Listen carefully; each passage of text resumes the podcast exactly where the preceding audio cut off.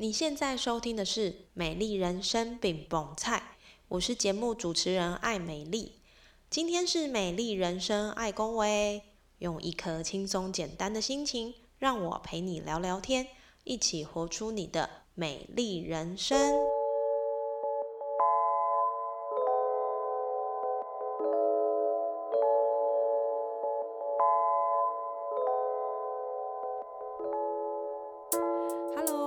收听《美丽人生爱公维》。今天这一集邀请的来宾不同于以往的线上录音，这次我们是直接到访谈者阿星老板的店里进行访谈，因此访谈的过程中会有一些环境音、广播音或是开关门的声音，邀请大家这边要多多包涵喽。那我们就准备好来听阿星拉仔面的故事吧。Hello，欢迎收听《美丽人生爱公维》，我是节目主持人艾美丽。在我所居住的城市彰化，有很多很好吃的东西，有骂丸，有控肉饭，有拉仔面，有米苔木，还有很多很多很多。这些呢，几乎从早到晚都可以吃得到，也养成了一批饕客，知道如果要吃到自己对味的食物，就一定要在特定的时间去吃。有的更是秒杀，开张后不到半天就全部卖光光。今天我要介绍的这位来宾，他所经营的拉仔面是园林在地的美食地图。他所卖的不只是食物，更多的是人情味的关怀，还有老板超乎想象的丰富经历。今天我要介绍的是园林阿星拉仔面的阿星老板，他有好多好多的故事，不只是拉仔面，还有到西班牙的朝圣之旅。阿星老板到底还有什么我不知道的事情呢？今天要邀请他一起来跟听众朋友们分享。首先，先欢迎阿星老板。呃，听众朋友大家好，我是阿星拉仔面的老板，我叫李嘉欣。那目前呢，呃，我就是经营这个面摊。对，啊，已经经营了大概十七年半。哦，哎，对，然后以前我是开眼镜店，眼镜行。对，哦。眼镜行，然后也有开餐厅。是。哎，啊，后来因为呃某种原因，某种原因。哎欠下很多钱，哦，所以那些店全部卖掉。对。然后整个归零以后，又重新开了这一家面摊，是。然后就到现在已经十七年半了，哇，一个高中生的年纪了哦。哎，差不多。对，是，哎、为什么会选择要开拉仔面啊？呃，因为我当时呢，就是我做我开过餐厅，对，然后我知道说开餐厅需要很大的资金，嗯哼，比如说你要花很多钱去装潢，对，然后遇到景气不好的时候，可能又要这个营业额又又不不就就可能要支付那一些什么，固定的成本开销。会会会造成很大的负担。是，然后我又没有什么一技之长，你会修眼镜，会，但是那时候我们在做的时候就觉得它的那个就是整体的竞跟人家竞争对，哦，会有销价的那一些反正有状况。很多的问题。是，然后又没办法去工作，因为我那时候，呃，负债达到一千多万，哎、这个数字很恐怖呢。一千三百多，哦，啊，所以在那个时候，我台北的老板也是眼镜店的，对。还有有一家智冠科技，对，他也有提出每个月五万块的薪资，是，让我去能不能去上上班。哎，然后我都跟他拒绝，因为我知道如果我不做生意的话，可能没有办法还掉这些钱。哦，但是我又没有办法做很大的生意，因为负债，然后又没有资本，对，然后最后选择在我们家，这是我家，不对用不用、那个、房租，不用对，然后我就觉得说可以安安稳稳的这样就好，然后有什么生意是最稳定的，就是最平民的生意，就是拉拉米。嗯哼。可是我都不会做，我不会做的时候，我只好慢慢去测试。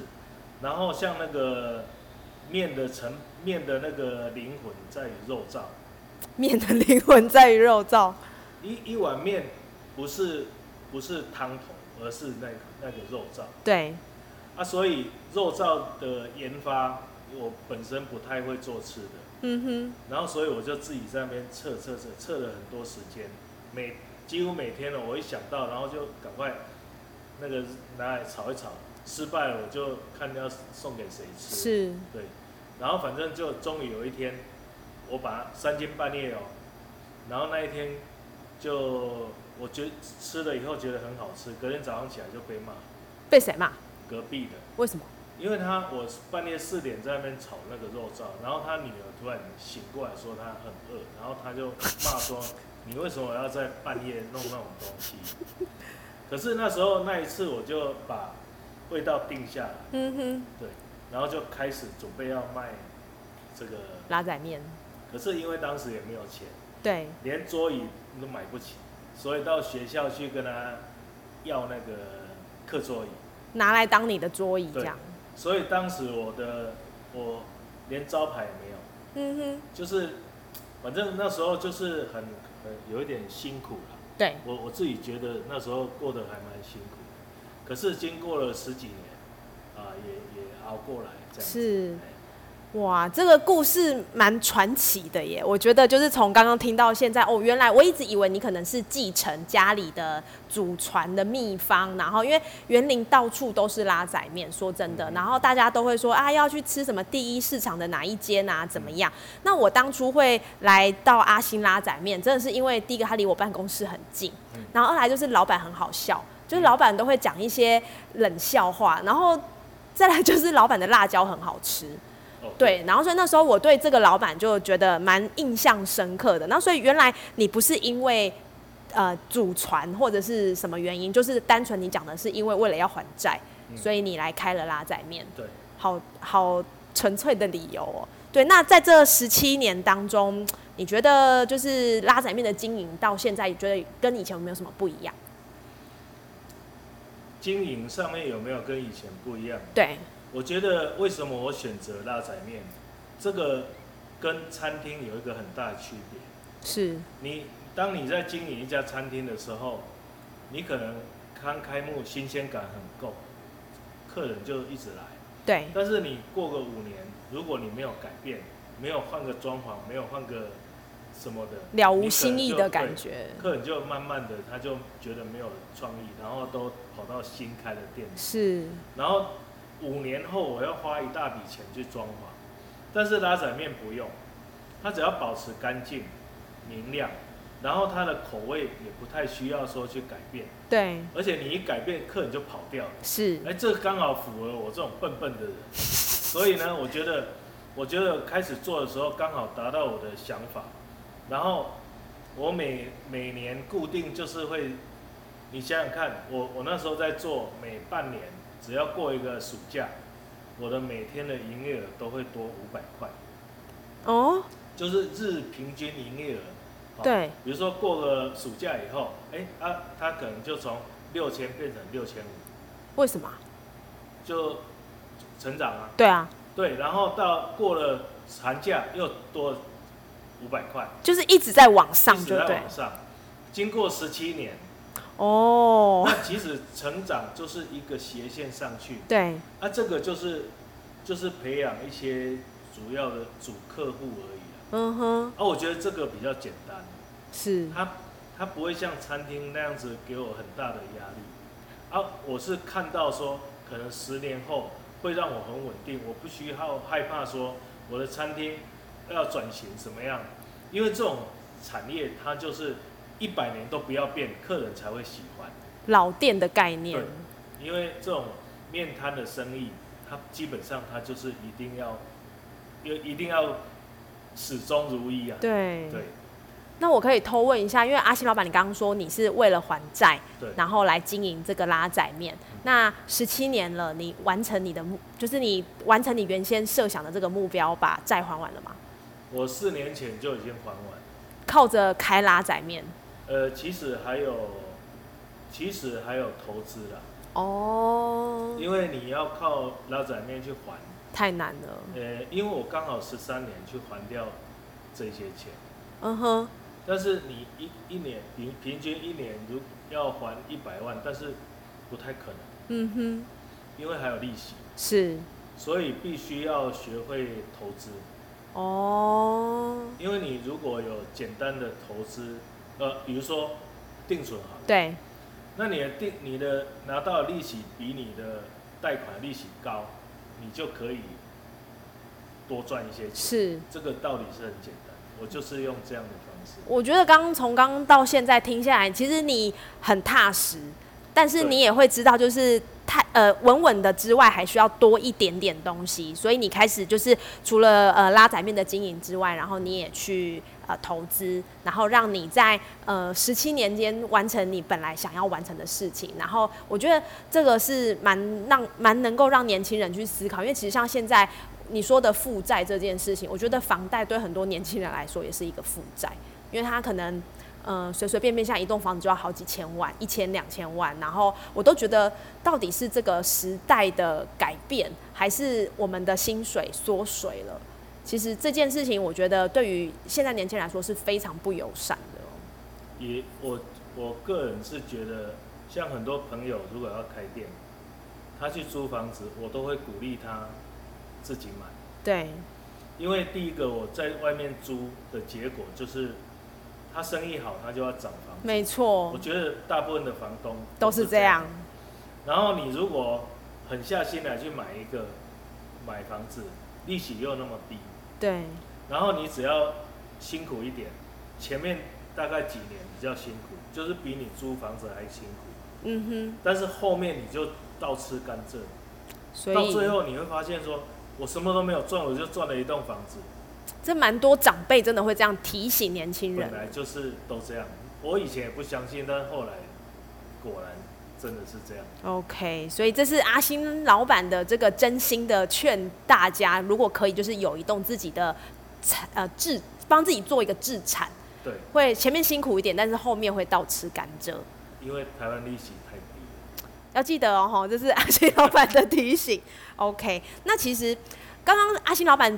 就是帮我们做了一个很很清楚的介绍，关于你为什么要开拉仔面，然后其实有一些东西是符合你本性的，而且做这件事情感觉起来，就是我每次来我都觉得你很很开心，然后也跟客人就是都像好朋友一样。那我觉得阿星老板让我比较意外的一点，就是开启我想要访问你。其实最主要的原因是因为有一次就是我跟我先生一起来吃面嘛，那我先生就是骑着一台还不错的脚踏车，那阿星老板就跟我们说，哎，他之前就是都会呃去练车啊，然后聊聊之后他就说他有去过西班牙朝圣，好，就是徒步朝圣嘛。然后我想说，天哪，我的脑袋那时候就有一点打结，他说一个。面店的老板，我不是要去说，就是呃，面店老板就不能朝圣，绝对没有这个意思。只是我觉得那个反差感让我感觉真的是太大了。然后阿西老板就会说，哦，他就会请请假一个月，嗯，然后就是店关着，然后员工也休假，然后你就去跟跟太太一起出去玩这样子。对，那因为我觉得这件事情给我一个蛮大的震撼，就比如说大部分可能不要说大部分，应该是说做生意的人，其实怎么可能会放掉？一个月的这样一个假期，他可能就是会觉得，哎，顶多休一天两天就已经是一个奢侈的休放假了，对。所以我想问阿新老板，就是你可不可以跟我们聊一聊你的朝圣之旅？为什么你会想去？那这就是这个旅程有没有带给你什么难忘的回忆呢？嗯哼，呃，我会了解这一条西班牙朝圣之路，是距离现在十一年前，我堂弟。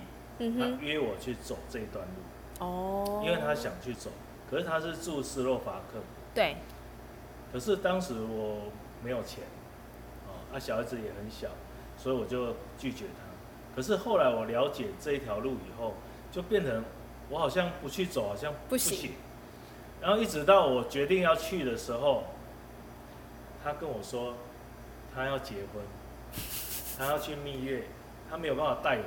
但是我机票都买了，怎么办？我只好硬着头皮，对自己去做功课。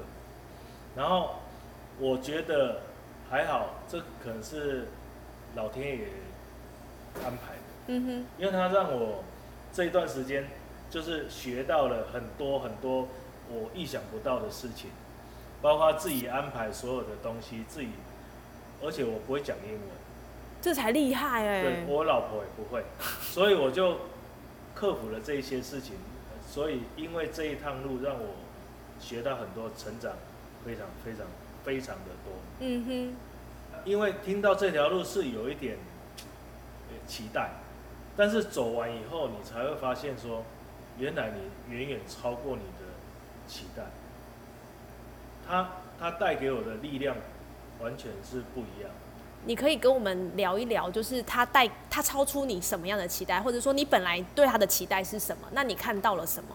因为它本身它是一条呃宗教，它是属于天主教的一条朝圣的路啊啊！我简单的说，它的故事就是就是有关于那个耶稣了。对，啊，人家就是愿意从那个起点一直走到终点，去做一个，就是类似说他们想要赎罪啊，或者是为自己带来一些不错的那个，就好像说我们不是有人往生，啊，往生我们会去跟他说，我给你走了，有听过吗？哦，有有有，啊，我帮人家助念是为了回向给往往生者，对或者是念经的人都希望回向给自己，福报之类的，更多。对，他们的宗教就是用走路来，啊，因为有些人会失婚、失失去亲人，或失去一些呃工作什么的，对，他会觉得说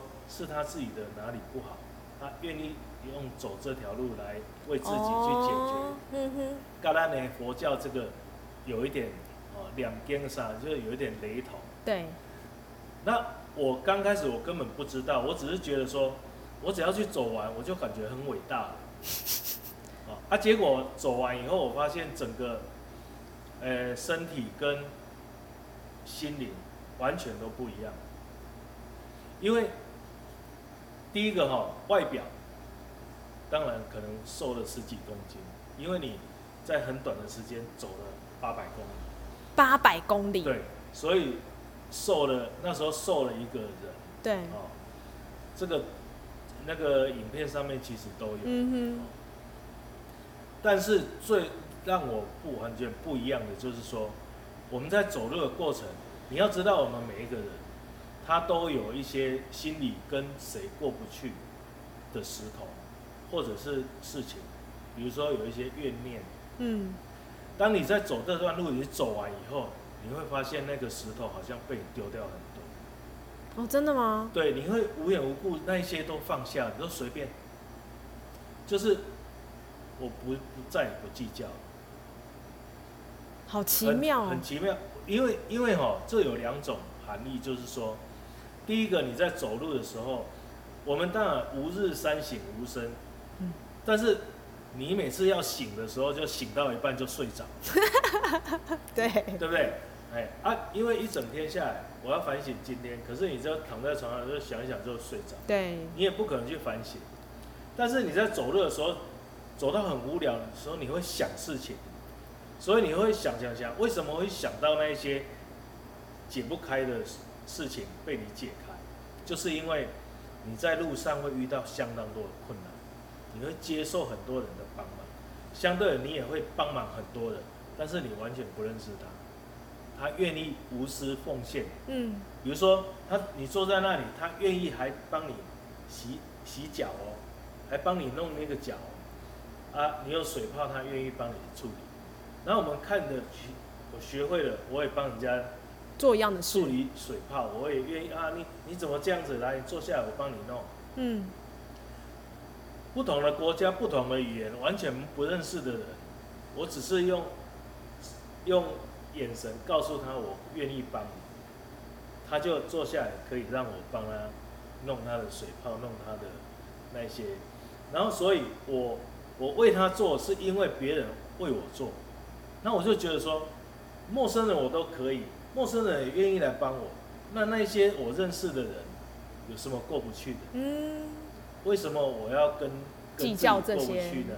所以就因为他那条路很奇怪，就是走到快终点的时候，有一个很高的山，有一只铁十字架，那里都堆满了很多小石头，因为那一些石头就是人家从起点出发的时候带着，哦，带到那边去带，到那边，然后把它放下，就有一个象征性说，把心里的石头给放下。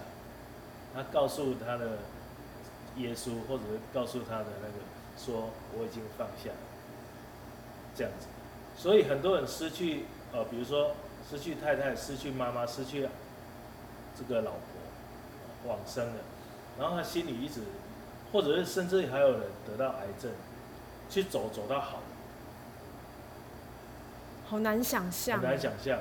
啊，其实有一半是心理因素，有一半是你沿路走带来的身体的不断的运动的代谢，让他的身体变成很好。对，哦，所以它的益处对我来讲，我就改变了，我就觉得说，你知道吗？我当时在卖拉掌面的那个时候，我晚上还卖锅烧意面。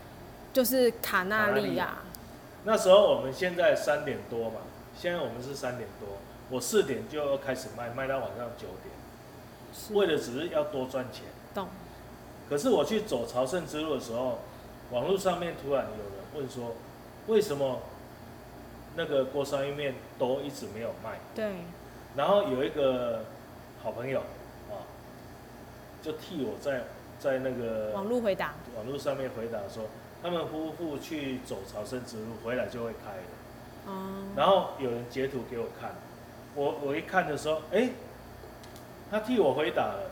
你知道我底下回答他什么吗？我告诉他说，不好意思，我不卖了，我我接下来不会再卖锅烧意面。很奇怪，对不对？我从来没有这样想哦。可是当下我一看到的时候，我走边走路，太阳大太阳底下，我就回答我以后不要再卖，因为我觉得人生不需要这么样的累。像你问我说，为什么要休那么多天，然后还要少赚钱，然后又放得下，而且还要付员工薪水，出去玩也要钱，那整体要花很多很多钱。那为什么你舍得？我告诉你，你知道吗？我们过去开餐厅的时候，做生意的人是舍不得放六日，对，因为生意最好，生意最好。可是我刚开始卖面的时候，实在是穷到很可怜，一一块钱我都很舍不得。然后能够就是，哎，过年呐、星期日我们通通绝对不休。可是你知道吗？过了第一年，就是那个过完过过年完以后，我觉得很累。嗯，到第二年又过年了，然后我又那时候又又要开始囤积一些东西来卖，卖完以后，接下来我就开始决决定，星期日一定要休星期日，然后过年那几天全部不要做。我老婆不能谅解，为什么？生意这么好，你为什么不要？因为一年有五十二天的星期日，加上过年，少说有五十六天。五十六天可以多做很多钱出来。我说，我告诉他说，你少赚这些钱，因为我眼眼睛看到我的小孩，他们上完上完课，礼拜六、礼拜日都要在家里工作，一定要帮忙。然后我觉得，等到他们二十年后，我有钱，但是我觉得我没有小孩。嗯，我觉得我跟他们没有沟通，我觉得跟他们没有交集，他们只有比我们更累。我们我们还可以休礼拜一、礼拜二，但是他们还要去上课，我们会害死他们。我觉得说不要穷到剩下钱，嗯，所以我我决定要把家庭放在放前面，对，所以我就放掉这个。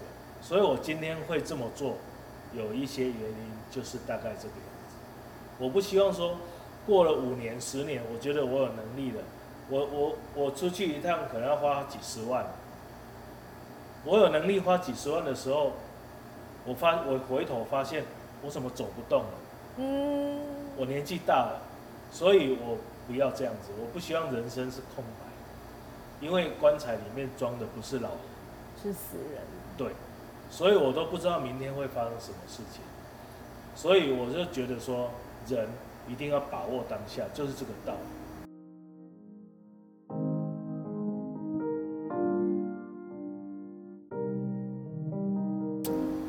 我觉得你讲这个我是蛮有感触的。我最近刚好看了一本书，叫做《人生四千个礼拜》，然后他是在讲时间跟效率这件事情，我觉得有一点呼应刚刚阿星老板说的，我们真的是分秒必争，想要去赚钱，所以我们都拿时间去换钱。可是其实你的专注力在哪里，你的人生就在哪里。所以如果你的专注力都放在赚钱这件事情上，没有错，你可能像你刚刚讲的赚了很多钱，但是你可能在赚钱的过程中身体也坏了，然后跟小孩的关系也不好了。那你最惨的就是你拿着你赚来的这些钱来当成你的医药费，这是最我们不想看到的。可是其实我觉得这件事情讲是很简单呐，我觉得很难有人真的可以做到。因为说真的，有钱为什么不赚？很多人的思考会是这样子。如果你跟我说，你有人一样有人问我说为什么要这样，但是我是觉得我少赚了这些钱，但是其实我根本没有少赚，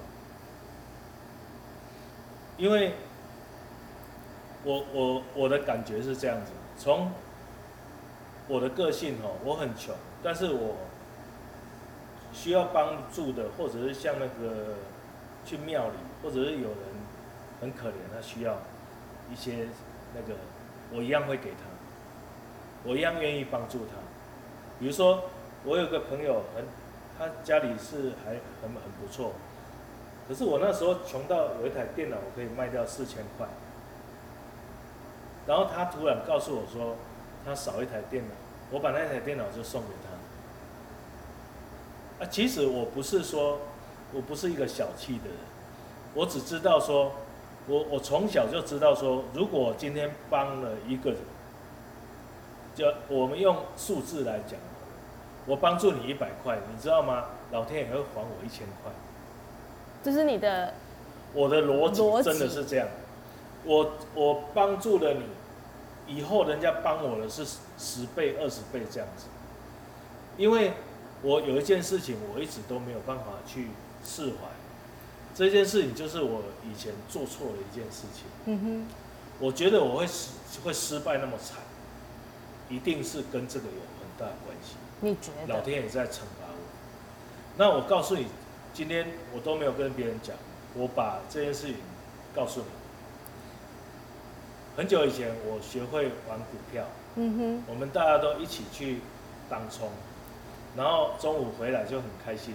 觉得今天赚多少，然后我有一个朋友就看到我们这样，但是他没有办法跟我们去那边当冲，他就说你可不可以，我也我也参一股，他也要跟我们一样，我就说好，结果刚好隔天那一天大跌，亏损了五五千块钱，啊，亏损五千块钱，我刚好他来问我说，哎呀，我给他的。探我嗯，然后我就跟他，我就心里面想说，我把那个五千块移转到你身上，哦，我就做了亏心事，我就告诉他，你亏了五千块，他就默默把五千块给我，但是他说我不玩了，因为他吓到了，对，可是你知道吗？我收到那个钱有一点良心不安，当时没有，当时没有，我就觉得说，哦，有人帮我抵了垫了这个。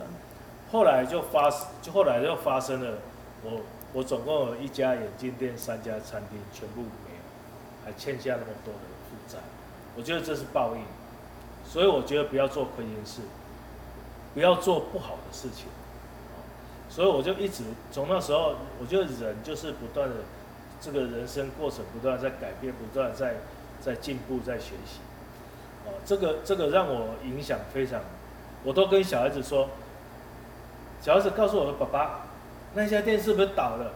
我跟他说：“我们不要用‘倒’这个字来讲别人，我们跟他说是不是他已经没有做了都没关系，你不要去讲负面的言辞。”对，哎，我一直都是这几年来，我都一直都是用这个比较正面的方式去去面对。我觉得影响我的人，我觉得现在很有差别，差很大。跟我十几年前的差别差很大，我自己。我觉得阿新老板的内心有一个很，就像一个很淳朴的石头一样。从刚刚听到的故事，因为老实说，这些故事我之前是不知道的。我只知道你去朝圣，然后我知道朝圣很辛苦，然后一直不知道他原来在你的人生里面改变了，帮你改变了这么多想法观念，然后甚至你也提到说，就是你的故事，你觉得呃，我们帮别人，老天爷会给你更多。同样的，你如果做了不好的事情，你觉得会有报老天爷。会给你更多，对，真的是这样。所以这是你目前应该是说你的人生的奉为圭臬的一个准则，对不对？呃，我我没有那个准则，没有那么伟大，但是我觉得人就是应该要这样，就是你觉得说你你好像你就是一定要做这样的事情，嗯，就是我觉得正能量很重要。是，以前我听过一句话哦，就是佛陀他讲一句话说，你现在所想，你现在所发生的事情，是你以前所想的。嗯，然后这一句话有一次我就领悟了，原来我他我想了很久，原来他是在告诉我们说，你现在所想的就是二十年后会发生的事情。所以我我你知道吗？我就把这件事情告诉我老婆的时候，我老婆才恍然大悟跟我说：“哎、你跟我认识的时候，你一直告诉我说，你卖锅烧意面一碗才多少钱？你看那个人家卖卖拉阿米的，进来就是一碗面一碗汤，一个切一个肉，人家这样就多少钱的？我们的思维很简单，就是你一个人进来，然后五分钟吃完就走。你锅烧意面还在那边坐了，坐下来还吹冷气要一两个小时，搞到你那一一份锅烧意面才六十块。对，啊，这个这个一碗面一碗汤一份肉，那时候也是五十块，差不多的钱，为什么人家五分钟就赚起来？这边要花了一个多小时。嗯，然后我那时候就对面摊有一个蓝图，我就一直对这个有那个蓝图，结果二十年后实现，印证。所以你去想一下，反向思考说，你现在做的事情是不是你以前脑袋一直在梦想的东西？你你你有很多事情可以去印证。所以如果你觉得你以后会这样子，你现在想什么很重要。是，我现在想着我退休要做什么。如果你一直想着说我被推着轮椅，那你就完蛋了。所以人不能够有负能量，那在正面，正能量一直想说我我就是要呃跟朋友怎么样聊天啊，然后去爬山，我要过什么样的生活。那一些是跟病痛完全没有关系，你脑袋里面都是健康的，你会走在你想的路上。对，一定会，而且一定会实现。我我觉得蛮有感觉的。我以前小时候啊，我都写那个我的志愿。我最近真的在回想这件事情。我那时候写的是我要当老师。那原因是因为其实我身边看到的都是老师，就主要是这个职业嘛。哦所以我觉得，哎、当老师很好，你可以把你知道的去教别人。然后呢，在大学那个时候，我在填志愿，我我一开始最想去念广电。嗯，对广播电视，然后当然我也在毕业后，呃，就是我不是学广电的，但是我就绕了一圈，我现在做的事情跟广电也有关系。然后我也确实开始去教一些社大的阿公阿嬷也好，或者是一些同学去做一些跟精油有关的事情。对，所以你这样讲，我觉得，哎、你就一直走在你的梦想那条路，对，偏离不了。对你绕了一圈，你好像又又绕回来。这就是佛陀说的，你现在所做的事情就是以前所想，所以很重要。你未来发生的事情是你现在想的，对，所以朋友啊，就是要想，现在要好好想一下有有有。真的是这样会实有现哦。有 catch 到哎，好，所以我们就像阿星老板说的，你想什么，你未来就会成什么所以，请大家好好的想哦，不要要要正面，要认真想，要正面 对。OK，所以阿星老板刚刚有讲到，你想什么就会成嘛。所以我想问一下阿星老板，你是不是想了很多你要出去玩的事情？为什么呢？阿星老板刚刚其实讲了他去西班牙的朝圣之旅这件事情，很让人家惊讶嘛。然后呢，再一次的偶然的聊天，我才知道哦，他真的超厉害的耶！他做过很多壮游，比如说他徒步环日月潭，我想说，这热啊，那环境人根本就卡没听嘛吼，然后再登过很多厉害的山，嗯、有去雪山啊、合欢山北峰啊，还有去过嘉明湖，这只是台湾而已啦吼。嗯去国外他也去过冰岛、意大利、德国、瑞士，然后呢，更让我惊讶的是，他也有自己的 YouTube 频道。我那时候想说，嗯，这个这个阿北到底有什么厉害？他就说，来来来，我跟你说，我也有一个 YouTube。我想说，到底有多厉害，就看一下。哦，真的蛮厉害的耶，因为他不是开箱文，他也没有卖东西，他讲的就是他的故事，包含他去旅行啦，还有就是前阵子跟太太太的结婚环岛纪念，然后还有日常的教大家用水饺皮做葱油饼。然后怎么样做出好吃的蒸蛋等等，那这些记录他也透过了空拍机去拍摄，所以常常会看到影片，就是那个镜头拉很远，然后太太跟你就是骑着滑板车，跟就是那个叫什么车啊，就是平衡车，对，就这样子两个像呃鸳鸯般的这样神仙眷侣，就是拍出很漂亮的画面。那这些影片呢，不是只有这样而已，它会有配乐、有旁白、有远景、有近景，还有很多我觉得可能是一般人都做不出来的东西。讲那么多，可不可以邀请阿星老板来跟我们分享？你从什么时候开始会想做这些事情？那你为什么要做这些事情？你觉得做这些事情对你来说是有什么影响吗？第一个哈、登山跟去做一些奇奇怪怪的事情，我觉得是身体的关系。怎么说呢？因为我在很多年前有一次利用过年的时间，哦，我们只有过年才有年假的对然后我们一定会去露营。嗯，我这个人真的很不信邪，过年嘛，新年的开始嘛，就是要赢。哦，就是要赢。对，所以这里也赢，那里也赢，也赢，你知道吗？我知道。野地露营，取谐音，啊，那、你就可以赢一整年。对，啊，我喜欢那种感觉。当然，这虽然是笑话，但是我还蛮迷信这种东西，所以我会带着小孩子全家去露营，结果三更半夜在吐，大年初一在花莲，然后我就赶快载他去看医生，去慈济医院，结果就住院了。而、我另外一个朋友载着我们其他家人全部出去玩，然后我一个人在那边顾我的大女儿。啊，很无聊啊，就住院嘛，然后医生会巡回嘛，然后我就问他说：“哎、呦，你看我这么胖哦，啊，我你觉得我要怎么样可以开始跑步运动这样？”他说：“你这样子的话，你的关节会受伤。”，我说那怎么办？他说：“我告诉你，第一个你要预防关节受伤。我当然没有经过医学求证，但是这是他告诉我，他他要我去海拔三千以上爬山。他说人在那种环境之下去爬山的时候，会分泌一些东西，对你的膝盖是很有帮助。一定要爬高山才会分泌。对，然后我就说，可是我就说我这样能爬吗？他说不行，你要先练你的那个肌肉。我说怎么练，又不会伤膝盖。他说骑脚踏车。哦。所以我一回来，我马上去买一台二手脚踏车，然后开始天天骑。所以我那时候开始每天都骑到台中，又骑回来。有你有，我觉得超厉害的哎。每天哦，我没有隔天的，然后我就觉得说，哦，好累哦，一个那么胖的人这样子，哦，啊，慢慢的就养成习惯，我就开始跟我的朋友去爬山，因为他告诉我必须要去高海拔。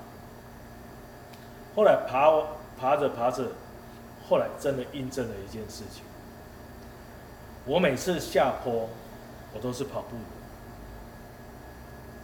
很多客人看到我在登山，哎、呀，你那种照，我就说，对啊，我下坡都用跑的、啊，他、膝盖都不会受伤，因为我爬有一些百越的，虽然没有很多，但是我觉得有帮其实助。其实有一些的，我因为我也不懂，但是医生这么跟我讲，我就还蛮相信医生所讲，所以慢慢的、慢慢的持续这样子做，因为朋友也很喜欢爬山，有时候被他们拉着，也是不得已要去爬。啊，我们虽然不是很厉害，但是至少都会有，又靠着毅力去把它完成。像那个日月潭，你去走一遍，你就知道，你就会爱上它。我有环，我有骑车环过，但走路这件事情，我我那天有跟我先生讲，我说，哎、我看那个阿新老板去走路徒步环日月潭，好像蛮好玩。他我上上个礼拜去走，真的是很，因为他三全长三十三十三吧，就是蛮、呃，没有，二十八，二十七点多。也是蛮蛮多的啦。对，然后你呃，就是你在走的时候，你不会觉得说要走很久吗？或者是说天气很热，还是说脚会破皮？我知道你最近 YouTube 频道有一个就是教大家怎么把那个破皮，就是那一天啊，哦，就是那一天那一天天回来我长水泡啊，然后我就开始把它录下来，有有看到因为我，找不到机会可以教人家处理水泡。是对啊，就是那一天就走完日月潭，那个鞋带没有绑好，就长水泡。是可是我是我我虽然胖，但是我喜很喜欢运动，非常喜欢运动，所以有一件事情还蛮自豪。第一个，我已经五十五岁，嗯，然后我去做身体健康检查，全部没有红字，哦，这很厉害哎，只有一个体重。就是稍微重一点这样然。后那个护士在护士长要告诉我说，护理长啊讲错，他他要跟我聊报告的时候，他说啊你的血压，好、你怎么没有量血压？我就跑出去找那个血压机，然后量完以后，那个血压机出来，你知道吗？我的血压是一百一十七跟七十几。很标准呢。好，这这不是这不是很重要的，最重要的是那个心跳。是你看一下我的心跳多少？心跳是五十三，五十三。对你有办法？我没有办法，因为我是心跳快的人，我告诉你，不是，是运动多的人就会心跳就。会降低。所以心跳低到底是好还是不好啊？呃，我本来不知道，我以为快死掉了，但是有人告诉我说，跑马拉松的人平常不动的时候心跳是四十几，我就觉得说，哦，原来古时候的人练气功那个龟息大法，就是为了让心跳减少，让它跳得慢一点，因为跳得慢确实会活很久，那完蛋啦！那我可能 不是不是恐吓你，但是会会会希望说每个人都保持适度的运动，每天适度的让自己流一些汗是对的。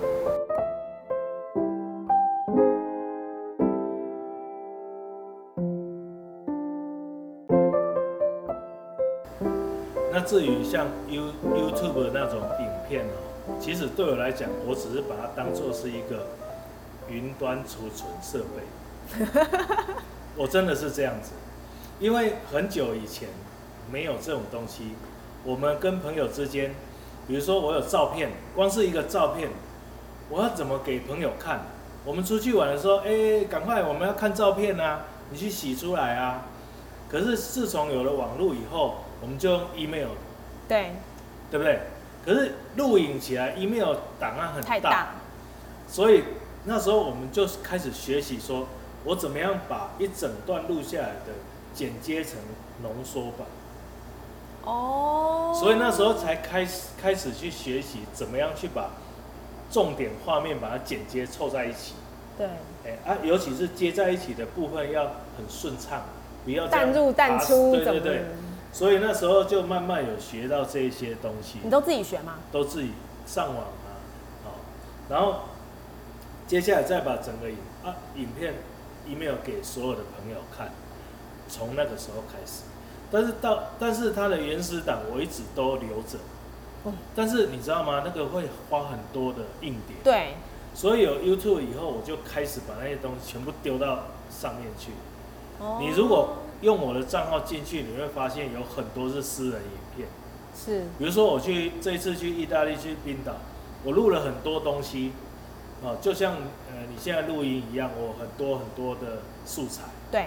但是你可能看到的就是我剪接那三分钟五分钟，是但是重点来，我所有的好几个小时，十好几十个小时，通通丢在那里，为的是我将来不是老了可以看，过过个两年我也可以看。嗯，因为因为你知道吗？我觉得人生有一种很特别，就是你在家里的时候，你想象没有手机、没有电脑的时代，你在干什么？你是不是吃饭也看电视？客厅永远电视丢在那里，给电视看这样，对，可是你可能在做事情，我在游豆宝，我在切豆店，我就耳朵在听电视的声音。我我我的感觉是说，如果哪一天我老，因为我常常做一件事情，我开 YouTube 去看五年前、十年前的东西，但是我只是开着，我声音是在耳朵在听，对，可是我一直在做我其他的事情，做完以后突然听到，哎、然后去看一下，跟我们家里看电视是一样感觉的，是一样的。对。可是你知道吗？这会让你恢复你以前的记忆。有时候在跟朋友聊，哎、你你也给你迄盖什么无？无啊，那那有？有啦，啊，就是你可以跟人家这样，对，因为你的记忆被唤起，就是要靠这种影片。所以我不是有什么特殊的目的，我只是希望我自己可以有一个放我影片的地方，很简单。但是相对的，我弄一些东西给朋友看，你也看得到。可是你这个时候就会有陌生人看到，所以慢慢的我自己觉得说，我自己形象要顾好。有偶包了，对不对？没有偶包啦，就是没有那个包袱，只是说，我觉得说，反而带给我更加的那种正面的那种能量，就是你要你要做好，你不要做不好，甚至讲话也不要像那种他嗯粗俗这样子，就是可能自己会自己慢慢提醒自己。对对对，因为有那个有那个，哎、这个人会看到咱袂使安尼的那种感觉。是，哎，所以就就你讲的这个，就是大概这样子啦。所以对你来说，其实运动跟玩是你生活的一部分。那影片就是你想要把它记录下来，，记录生活。之后可能当你有一天不是老了啦哈，就是有一天想要心血来潮，想要去回味这些东西的时候，其实是马上一点，你就可以再次提唤醒你那个时候的感觉。对对对，我我我觉得这样应该要这样，每个人都应该要这样。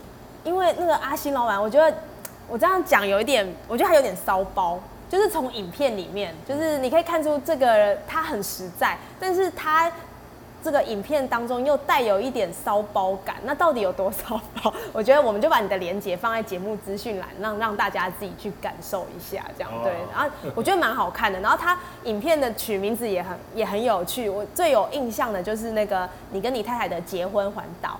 然后你就说这个很好看哦，一定要看下去哦。哦对，我就觉得就是很高追啦，对，可是真的很好看。蛮好看。我真的老实说，你的这些影片我几乎每个都看过，然后我就是跳着看。哦对，比如说你去环那个环日月潭徒步，对我就看一下这个到底现在几分几秒走到哪里了，然后你你会有什么下楼梯啊，然后会对会有这些东西。但是唯一真的让我从头看到尾的是你跟你太太去环岛的这一集对。我想说，我想知道你怎么玩，因为我也环过岛，我也骑脚踏车环过岛，然后我想知道，就是就一个中年男子，他会怎么样规划他的那个结婚纪念之旅，然后真的很骚包，就是他前面，啊我觉得真的太有趣了，他会有片头。然后还会说，就是之前呃，我要跟太太怎么样怎么样，然后我们还去了不同的地方，然后我觉得那个美景真的很漂亮，因为用空拍机去拉很多的画面，我就觉得就神仙眷侣啊。对，所以真的要我再把它放到节目资讯栏，让大家可以感受一下阿星老板他怎么做影片，还有他的故事。那其实，呃，刚刚有提到你去了很多地方，爬了很多山，然后也骑脚踏车，然后也做了很多的记录。那今年阿星老板就是在疫情这个曙光乍现的时候，你跑跑前面，你就去了意大利跟冰岛。对，对，那我想要问就是，刚刚有提到，其实对于做生意的人会觉得休息是一个很奢侈的事情，嗯那也是很多人做不到的。那我想问是说，你为什么要做这些事情？你为什么敢？就是除了你刚刚说，哎、有一些东西你觉得是重要的之外，是什么样的点你觉得就是做了啊，管那么多，做了啊？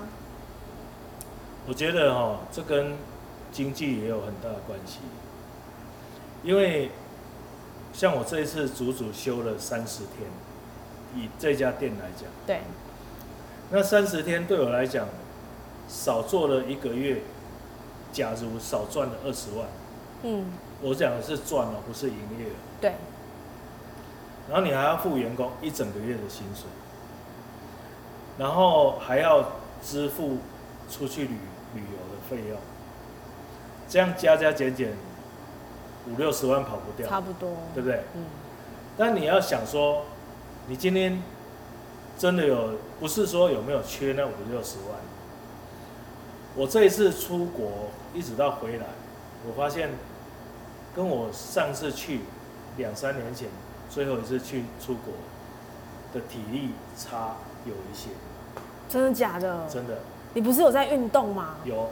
但是我讲的是人是会有年纪的。第二个就是你你是没有办法跟年纪抗衡。嗯，你搁看那运动，你五十五岁、甲十五岁，永远无无同无共。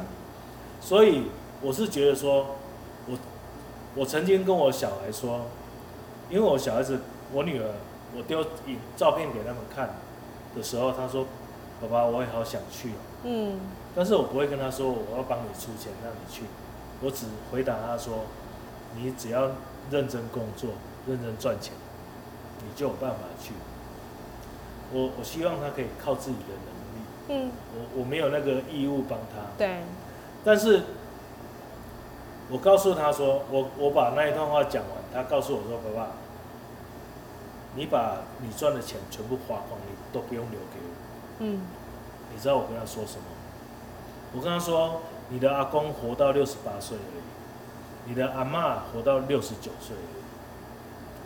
那如果我跟阿公阿嬷一样，我剩下十三年，啊，十三年很快，又不是第十三年还可以活活蹦乱跳，是最后那几年都是就是病痛的。对，所以我不趁现在出出去走一走，我要趁什么时候？啊，所以人很难说。然后我如果等到当时有钱了，有能力退休，有能力花那一些钱，我再选择去，那恐怕去不了。因为从你刚刚讲朝圣之路那一次是四十几天，我出国那一次离开台湾到回来台湾四十四天，那你说那一些钱你要怎么存？那些时间你要等到你完全面店都都都不卖了，打退休了才开始去，一次一气呵成完成，不可能。好像暑假作业你要你要累积在最后两天做完，那做得完。所以平常我觉得可以就去，当你能力所及，不要想太多，去吧。就是把握当下的意思。嗯，很多人说山永远都在，你不用急着在这一天。但是自从乌克兰战争以后，我再不相信那种鬼话，因为地球暖化，什么时候马尔地夫盖掉你不知道。你了解我意思吗？哪一天冰岛如果火山爆发，整个没了，你怎么去？所以，当你心中有梦想，就赶快去实现它。如果你在你的能力范围内，尽可能去把它实现。哇，这段很激励哎。因为人生哈，真的，我我我我的感觉是，反正我自己感触很多了。我我堂弟在我很穷的时候叫我去走那一段路，我跟他拒绝，他只是告诉我说，你不会因为没有去，就变得很有钱。你你因为我觉得说我现在没有钱，我还在还负债，所以我没有去。他只是告诉我说，你没有去也不会变有钱。啊，你去了也不会变没有钱，反正那是一个梦想，那是一个你觉得你应该走的那个那一条路，你就赶快去实现它。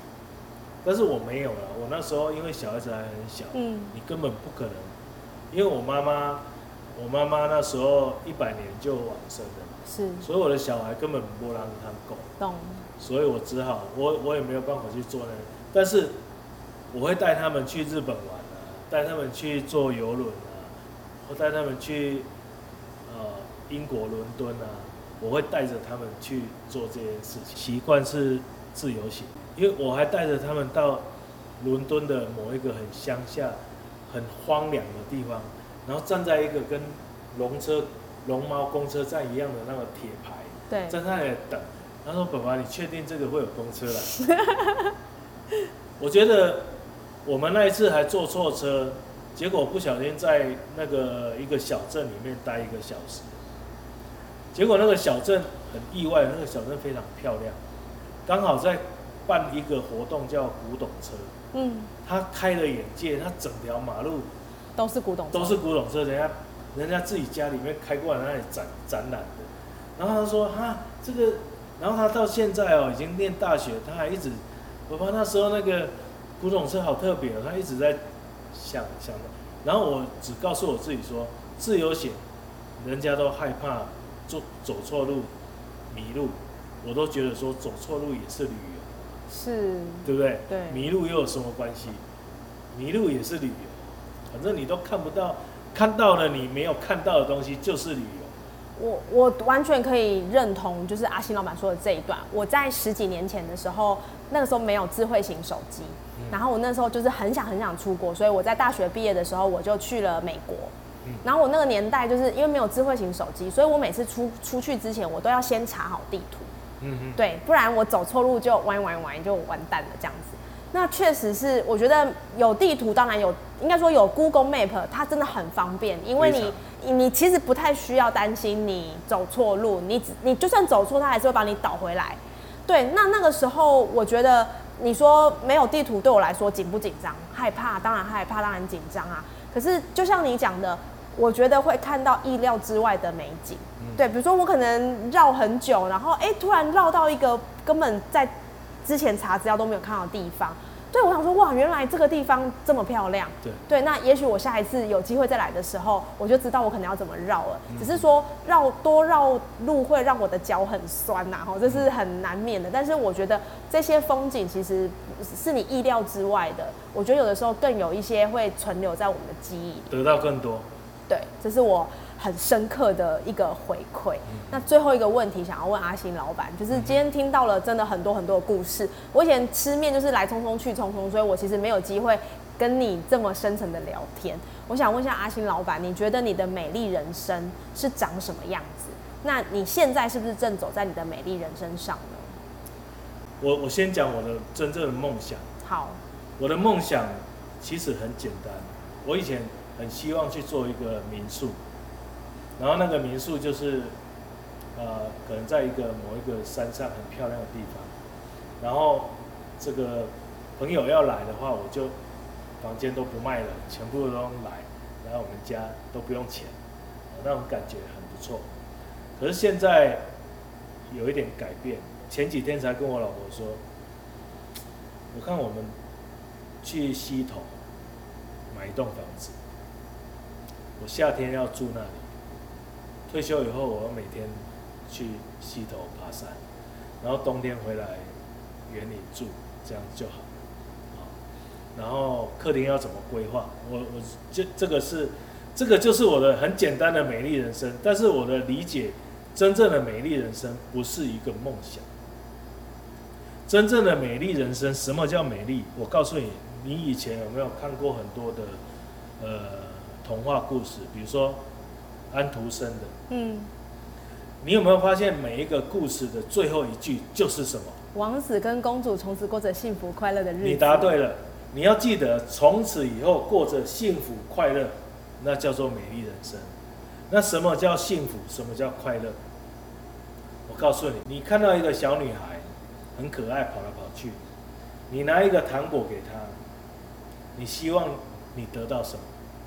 你说我拿糖果给他，我我得到什么？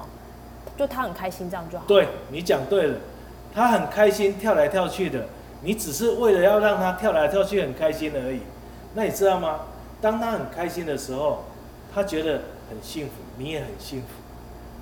他很快乐，这叫幸福快乐。但是这只是某方面的幸福快乐，真正的幸福快乐在于，我跟我老婆在生活上，在生活细节上，有时候也会争吵。对。但是我慢慢的，我会，我们会得到一个共识。有些时候我们写卡片给人家祝福别人，都会写心想事成。其实心想事成就是美丽人生。你想什么，希望都可以得，我想要什么都可以得到，不是物质哦。我举例来讲，你跟你老公有没有吵过架？有啊。为什么会吵架？意见不合。意见不合，因为我觉得很多人都做一件事情都是愚蠢的事情，就是你为什么要给小孩给一个小女孩糖果？你希望她快乐，那你为什么不给你老公糖果？为什么他不给你糖果？为什么只是在追你的时候愿意给你糖果？这个是很大的学问。就是说，当我我告诉我老婆说，你不喜欢的我不会做，也不会提起。当你告诉我说我不喜欢你这样，我就再也不做，我就改掉它，包括戒烟。包括什么，我全部改掉。但是，我为什么要改掉？是为了你，不要让你不舒服。因为你没有不舒服的时候，你就会开心。所以，我们人要为替别人想，其实就是替自己。让外，让卖个者，己所不欲，勿施于人。人家不喜欢，我们就不要硬做。大概走的，大概好你没。就会吵架，那我都卖走了。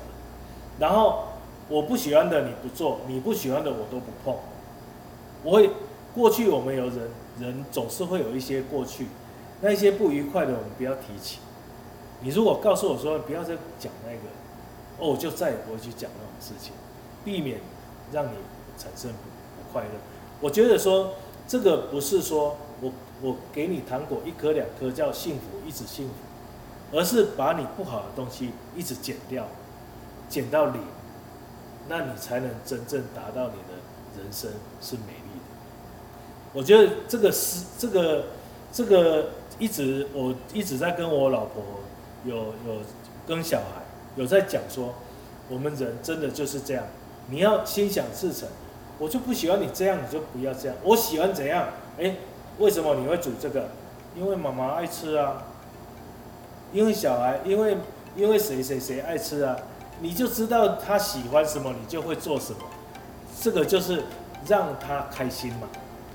而我们就家里面就尽量做这些事情，大家都会很开心，从此过着幸福快乐的日子。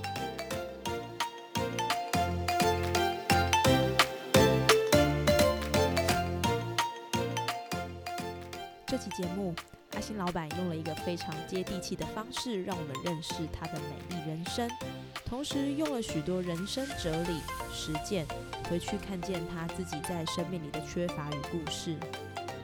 访谈中最让我深深思考的就是：你现在在想什么，未来就会成就什么。心想事成的目标会一直带你前进人生的方向。节目的最后。阿星老板也用了心想事成的比喻思考美丽人生，互相成就彼此，互相照顾彼此，这就是他美丽人生蓝图的模样。下次你有来园林，不妨到阿星拉仔面与老板来场意外的邂逅，相信你会有不同吃面的感受，也让你感受阿星老板美丽人生的风景。谢谢你收听今天的节目《美丽人生》，爱恭维，我们下次见。